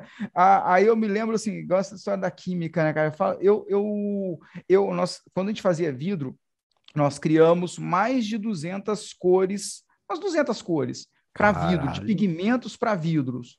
Caralho. Pigmentos, com cores e efeitos diferentes. Eu e minha sócia. E ela, ela vinha da área de cerâmica, ceramista tal. É, a formação dela, na verdade, é administração de empresas, mas estudou cerâmica nos Estados Unidos, Japão, Brasil, aprendeu cerâmica na prática desde criança também. E aí, enfim, a gente testava as coisas, e a gente uhum. fazia todo um processo de, de, observação das proporções e tal, e por fim a gente sabia, misturava isso com aquilo, isso que faz aquilo, aquilo faz aquilo outro, e a gente sabia mais ou menos o resultado que a gente conseguiria ter no final. Cara, isso é química pura, mas é pura. química na prática. Pura. Aí eu ficava pensando, falei, gente, meu professor de química nunca vai ter essa nunca teve essa experiência na vida, não é que nunca vai Exato. ter, nunca teve essa experiência na vida. Então, é, é temperatura, forno, vidro, cara, curva de aquecimento, curva de resfriamento, os picos é, é ali por volta dos 100, 200 graus, que é o aumento de tensão do vidro, depois por volta do 500, 600, que é onde que é outro momento de tensão, que é justamente onde faz a têmpera do vidro. Uhum. Cara, todo esse processo de curva, e a gente criava um desenho mental sobre essa curva. Aí depois, eu que fazia a maioria das queimas no forno, então eu criava toda a minha curva de acordo com a espessura do vidro. Cara, cara isso é física puro, meu amigo. Física pura. Pura. Pura. É, pura. é isso aí. Entendeu? E... Mas aí você pega um aluno, aí você coloca, não, porque a termometria, que não sei o quê. Cara, é tudo teórico, o aluno não absorve nunca aquilo, não vai absorver aquilo. É. Agora, se você pega a possibilidade dele testar isso na prática, olha que legal que seria. Cara, é outra coisa, é aquela coisa de, sabe, cai a ficha. Tipo, Sim. nossa, então é isso, cai a ficha. Porque é. também, quando tem isso, o que acontece? Você acaba. Isso aí que você estava descrevendo é essa história. O cara fala, ah, mas não vai dar certo. Bicho, dá certo. Porque eu sei o forno que eu tenho, eu sei a condição Sim. que é. Isso aí que você está falando é, eu costumo falar, é em condições normais de temperatura e pressão, mas nunca você está em condições normais de temperatura e pressão. Entendeu? Nunca. Sempre teu forno está mais aquecido, sempre o vidro vem de uma outra. Nunca. Então, é verdade. E laboratório não rola. A gente vê isso com plástico, sabe? Sim. Vai injetar plástico. Eu sempre dou uma dica assim: sabe como é que você faz para o plástico não ficar com cor diferente? Projeta ele tá no mesmo molde. Porque se você injeta de manhã e injeta de tarde, só por causa da temperatura ambiente, mudou a característica do plástico. É. E aí? É né? verdade. Então, é, é, é muito louco isso. Agora, cara, eu passaria aqui o dia inteiro conversando com você, quero depois bater papo com outras coisas. Eu queria tirar uma curiosidade, por que oficina 44? Ah! Cara, então, olha só, a coisa é bem simples, na verdade. Uhum. É... é porque eu tinha uma, uma oficina no imóvel 44. Adoro isso. Genial. Genial. É, e na verdade, assim, olha qual é a coisa, né? O, na época, eu criei um blog, Oficina 44. E aí, nessa história de, de internet, divulgar conhecimento tal, criei um blog e, ah, cara, oficina 44, e sabe de um, um domínio, né, ah, curto, beleza, oficina 44. Eu nunca imaginei que isso ia crescer, ia, que, ia ser o que é. Eu Na verdade, hoje é marca registrada, eu registrei a uhum, oficina 44. Uhum. Sim. Né? Acabei de receber minha certificação do NPI, então eu tenho é, é, Oficina 44 com marca registrada, Dilson Pinheiro com marca registrada. Então, cara, aí você imagina, cara, eu nunca imaginei que, que eu pegasse. é, cara. E você quer saber o mais legal? Você quer saber é. o mais legal? Ah. Que é uma coisa. Você entendeu como é fazer marca, como é você registrar uma marca, o que é ter uma marca e a importância disso. E tem muita gente que fez faculdade de administração que nem faz ideia do quanto é pois importante é. ter isso. É. é muito louco. É verdade. Isso. Olha como você é. ganha uma experiência de tipo que só no mercado, só fazendo você ganha. Só fazendo. Só, só fazendo. Só fazendo. Mas isso também, assim, eu tenho que agradecer muito, na verdade, a minha sócia em alguns detalhes, porque o, o ex-marido dela era de agência de publicidade. Então, muito desses detalhes. Aí entra aquela questão do. É, do absorção, do, conhecimento que passa Exato. boca a boca. Então, muito do que eu sei de, de, de marketing, eu aprendi com ela, que já tinha aprendido com o ex-marido. Então, assim, eu, eu, eu, eu passar do conhecimento, Sim. né? É o passado conhecimento. Aí você pega, tem hora que tem, tem empresas é, tradicionais, milionárias, e que a marca não está registrada, cara. Exato. Exato. E que a marca não está é. registrada. É, porque não vê valor, não entende o valor dessa não. marca registrada. É isso aí. Isso aí. Entendeu? É muito confuso. E é, e é, bem, e é bem uma coisa que é bem simples, assim, bem simples e bem, bem acessível. Na verdade, eu, eu contratei uma pessoa para fazer. Sim, é para facilitar pra... o processo, é. Isso claro, aí, contratei um escritório para fazer e, e ah, não vale a pena você ficar quebrando cabeça. Aí entra aquela questão do seguinte, né? É, entra a questão da dose certa do conhecimento, né? Então, é, por exemplo, hoje eu tenho um, um, uma agência parceira que faz a divulgação dos meus cursos no, no, no Facebook, Instagram uhum. tal, que cria as campanhas. Porque, cara, eles vão lá, eles estudam, vejam como fazer campanha, qual a melhor estratégia e traça tudo. Porque se eu for tentar, tentar é, absorver tudo isso, eu não consigo dar conta daquilo que eu preciso fazer, Exato. que é passar o meu conhecimento, não é? Então, Exato existe também um limite até onde que vale a pena você, você precisa entender os passos. Isso, isso. Você, você precisa entender, entender. inclusive, para saber quem chamar. Sim. Que é esse que é o ponto. É, né? é, é. É, e mas de qualquer forma, assim, acho que a coisa vai fluindo, assim. Aí é, é, é você fala, hoje eu dou treinamento, eu dou treinamento é, para a equipe de vendas, cara. De multinacionais. De multinacionais, cara. Olha que coisa, eu, eu não sou vendedor, eu, eu não sou vendedor. Uhum. Entendeu? E, e, o mais louco é que, assim, é, né, quando eu comecei a fazer as minhas próprias peças, eu viajava para feiras e tudo mais. Aí eu lembro que tinha uma, uma atendente, uma menina que vinha da área de vendas, cara, loira, alta, e aí nova, bonita, né, cara? Aí ela fala assim: pode, você não sabe vender. Cara, mas como assim eu não sei vender? Vai ficar pensando, cara, eu não sei vender, mas ela era da, da vendedora tradicional de loja, que, que tá, tá, tá, enfim, jeito tradicional. Aí fala, cara, como eu não sei vender, cara? Sabe? Eu já passei tenho... para essa situação. Pois é, aí eu desculpo, eu falei, cara, como eu não sei vender? Por exemplo, tem um, um, um produto que eu fiz um, um vídeo há alguns anos atrás para uma multinacional, em que eles venderam é, mil peças na primeira semana. Porra! E é o produto mais vendido da empresa até hoje. Caraca, que empresa que é? Que produto que é? Você pode falar? É uma pistola de pintura. Que legal. É uma pistola de pintura. Eu fiz um vídeo para uma loja, para uma loja que até no, no, no Mercado Livre, fiz uhum. um vídeo e aí, assim, o vídeo foi tão bom e aquilo começou a vender tanto que as outras lojas começaram a fazer pedidos para a empresa, para a fabricante. Aí o fabricante tinha mil peças em estoque na primeira semana, vendeu e trouxe mais, porque a fabricação é na China, trouxe mais, entregou, trouxe mais, entregou, trouxe mais, entregou e ainda é o produto carro-chefe deles até hoje. É, aí cara... você fala, eu não sou vendedor? Então, e aí é que tá o ponto, né? Porque. E, e eu, e eu não vendi, eu não fui lá, compre essa pistola. Eu nunca falei assim, então, compre essa pistola. É esse que é o ponto. Aí você chegou no ponto que foi a vez que eu comecei a entender essa história. Falaram também para mim: ah, você não é vendedor, não sabe vender. Eu comecei a entender, falei, entender o seguinte: o bom vendedor não é aquele cara que vai usar de artifícios para vender. Né? Quando você vai estudar com alguns vendedores e tal, o bom vendedor é aquele cara que tem conhecimento do que ele está vendendo. Sim. E daí você quer ter mais conhecimento do que você que pratica isso como venda, né? Isso aí que você uhum. fez um treinamento, tem um professor meu que também é, é professor, mas é também colega de trabalho, que ele tem a empresa dele, que ele já foi fazer treinamento várias vezes na Honda, para ensinar uhum. como os vendedores vendem o carro deles. Porque o que acontece? O vendedor ia lá e falava, vai tentar pegar por aquela solução. Não, você precisa desse carro, você precisa. Ele não virava e falava, ó, o que, que esse carro é bom? O que, que você precisa? Uma vez uhum. eu aprendi com um vendedor muito bom, que aliás ele que falou, não, cara, você sabe vender. Falei, porra, não sabia. Falei, cara, o vendedor não tem que vender qualquer coisa. Isso é um erro. Ele tem que entender o que a pessoa precisa e ofertar aquilo que é bom para a pessoa. Porque o que tem que entender Sim. é o seguinte: você tem a compra por impulso. Sim. Mas essa compra por impulso, ela é interessante, mas ela não é legal a longo prazo. Porque se você vende para o cara por impulso e não é aquilo que ele estava procurando, você se fode. Daqui a um tempo a tua Sim. marca se ferra tal. Ele fala assim: o ideal é você perguntar para a pessoa o que ela quer. E daí, em cima Exato. daquilo, você traça e mostra: olha, um produto que atende a sua demanda é este produto, essa coisa. Então é muito engraçado, porque pessoas como eu, como você, que você está falando especificamente nisso, como você especificamente, é uma pessoa que, tipo, tem conhecimento que está falando, tipo, quer acreditar mais do que um verdadeiro marceneiro ou o verdadeiro cara que está uhum. trabalhando ali naquela área. Eu falo marceneiro, desculpa, cara, eu sei que você tem várias áreas. Mas tem, é porque eu acho mó legal que você vai ensinando. Eu peguei muitos vídeos disso, já mandei para aluno, tal. Falei, quer saber como é que faz, trabalha com madeira? Vê esse canal aqui. Esse cara manda mó bem. Eu já fiz várias vezes, né?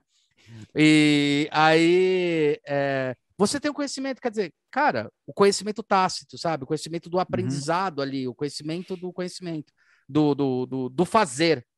Sim. Aí você fala, meu, eu acredito em quem?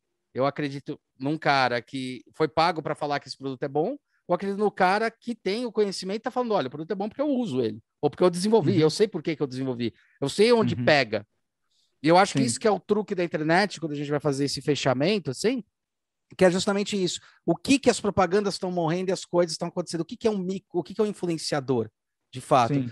O influenciador é aquele cara que não é cara que é uma, como a gente chamava na nossa época, estrela global, mas ele é a pessoa que tem o conhecimento e ele vira influenciador porque eu falo, puta, ele trabalha com isso, ele manja disso. Quer uma pessoa melhor do que ele para falar sobre aquilo? Uhum. Não tem. E aí é. que as marcas também estão começando a se reinventar. Então, no final das contas, uma pessoa que você vende muito melhor e é muito melhor vendedora, porque realmente você você consegue chegar para a linguagem e falar: sabe aquela vez quando dá problema e tal coisa? Então é simplesmente você levanta essa alavanca, acabou o problema. É. Não fica pensando, não, olha, isso aqui resolve. Não, é isso. Entendeu? Por quê? Porque você tem o conhecimento do aprendizado de fazer ali na hora, né? Então, essa é o papel quando você falou do influenciador lá no começo, você vira um influenciador por causa disso. Eu não vi influenciador porque você de repente, ah, estou na internet. Você vira influenciador porque sobre aquele assunto você tem know-how. E daí fala, puta, o que o cara fala, eu vou ouvir. Eu vou escutar, é. porque o cara tem razão no que ele fala. Mas eu já vi a, ele fazendo. Mas, mas, assim, de certa forma, a, as marcas as marcas, não só as marcas, mas como os próprios influenciadores, estão eh, criando um outro novo problema, que é Sim. o descrédito de, de quem está do lado de cá falando. É, é, é um, é um, sabe? É a pessoa que recebe um negócio, a pessoa. E, e você quer ver o, o, o, fitness, por exemplo, é um negócio que me incomoda, cara. O cara ou a mulher tá lá fortuna, marombada, sarada, beleza oito horas diárias de academia, cinco horas diárias de academia, há quatro, cinco, dez anos ali, fazendo aquilo ali. De repente ela. Não, porque esse shake aqui, esse negócio, esse produto, essa pílula, essa cápsula. E, e, e... Cara, não é aquilo ali que te é. construiu. É. Exato. Não é que te construiu. Cara, pode dar para você pegar e falar o produto, olha só, isso aqui faz bem por isso, por isso, por aquilo, por aquilo outro. Vai te ajudar nisso, nisso, naquilo outro. É, é para esse perfil de gente. Sim legal, vai te adiantar um processo, Sim. entendeu? Então, ok. Isso eu acho justo, é, sabe? Agora, estão criando um novo problema que é, Sim. de novo, é, não é, é a desinformação. Exato, exato. Não é? E, é a manipulação, é. É a manipulação. Então, isso não só no fitness, mas está acontecendo de um modo em geral. vários pra, lugares. Para vários. Então, é, falando especificamente, eu, eu tenho curso online. Eu tenho, nesse momento, três cursos online. Eu tenho mais de 600 alunos. Ah, tá, na, tá embaixo aqui a descrição dos cursos dele, viu? Tá aqui embaixo. Ah, legal, valeu. Tá. Eu tenho mais de 600 alunos. É, desse, eu tive mais ou menos, acho que nem 10 pessoas que pediram o, o, o devolução do seu dinheiro. Acho uhum. que nem 10 pessoas falaram, não, eu não gostei, eu não, não, não eu quero o meu dinheiro de volta. Porque Cara, o que, que acontece? Eu não estou interessado em vender curso online. Eu quero oferecer um, um conhecimento para as pessoas. Obviamente que eu estou ganhando. Claro. Sim, lógico. Lógico. Claro que eu estou ganhando. Mas eu não quero que você compre porque eu quero ganhar seu dinheiro. Não, eu quero que você compre porque você veja um benefício. Então, quando eu apresento os benefícios, a pessoa entende o benefício daquilo e ela compra, ela fala assim: pô, legal, bacana, isso foi. me ajudou. Resumiu, uhum. me deu 10 anos de ganho no processo, entendeu? Uhum. Então, pô, legal. É, é, isso que a gente está falando de, de vendas aqui é. nesse momento. Né? Exato, isso, é, exato. isso é vender. Isso é vender. Isso é vender e vender com isso consciência, é né? Exato, exato. Porque, assim, é, é, valor percebido no mercado. Mas tem um negócio que está interessante também na internet, que eu achei curioso, é que como todo mundo tem a voz, está acontecendo muito de alguém falar, ah, isso aqui é bom, aí você vai num unboxing, de alguém ainda que é novo, que não está sendo influenciado por marcas ou por coisas, e fala, ó, oh, meu, isso aqui é ruim, cara. É. Compra não. não é bom, É verdade. Não. Então isso também está sendo bom, sabe? Tá. É... Mas tem mesmo, tá tendo, tá tendo isso. A gente já, eu já cheguei a ver influenciadores aí, grandes tal, mas não tão relevantes, mas grandes, que começaram a fazer, tipo, a vender o produto que você via que não era a cara do cara. Mas não é a uhum. cara do cara, não é, o cara não conhece aquilo, por que, que ele tá vendendo isso? Uhum. Aí você vê como, como soa falso, sabe? Sim. Assim, né? Então, acho que o dinheiro, é o que você falou, o dinheiro é um resultado de um trabalho. A pessoa vem, ele, as pessoas estão dispostas a pagar por conhecimento. As pessoas estão uhum. dispostas a pagar por crescimento pessoal. Se você Sim. propõe isso para ela, ela vai pagar tranquilamente. E melhor ainda, esse, essa desistência, alguma coisa que aconteceu com você, pode acontecer várias coisas. Uma delas é o cara não tem condições de, de, de continuar pagando, que pode acontecer. Sim. Tem gente que, ah, pode. puta, eu paguei, mas eu não consigo, e são poucas Sim. pessoas. E outra coisa é, puta, não interessou, mas é muito raro, mas a sua distância é super baixa. Por quê? Porque você é Sim. é muito claro no que você faz. Uhum. Tipo, eu vendo isso, quer ver o que eu vendo? Olha meu canal. O uhum. YouTube nosso, a gente colocou, uh, que foi um negócio que a gente percebeu uma proposta de mercado. A gente falou assim: design fica dentro da caixinha. Todo uhum. mundo fala design, design dentro de design, todo mundo conhece, sabe o que a profissão faz, mas não é designers que vão contratar designers. E tá todo Sim. mundo se batendo por causa de empresas que entendem o que é design. Então vamos começar a extrapolar isso? Vamos começar a pegar essa história e botar no YouTube e falar: Meu, você quer saber o que é design? Entra no nosso canal do YouTube e vê. Eu não vou te explicar pela 15 uhum. quinta vez por que, que você precisa. Você vai entender. Sim. Eu te dou exemplo, te dou tal. E o YouTube vem com isso, o podcast vem com isso também. O podcast é assim: eu faço uma coisa que é, entre aspas, contra a regra. Contra a regra, não, uhum. contra contra-intuitivo, mas uhum. não é ao mesmo tempo que é. Eu chamo um monte de gente, de outro, outros designers, que são especialistas em gráfico, são especialistas em outra coisa de produto, em carro, que são, teoricamente, se o mercado for olhar friamente, são meus concorrentes. Eu não considero Sim. meus concorrentes.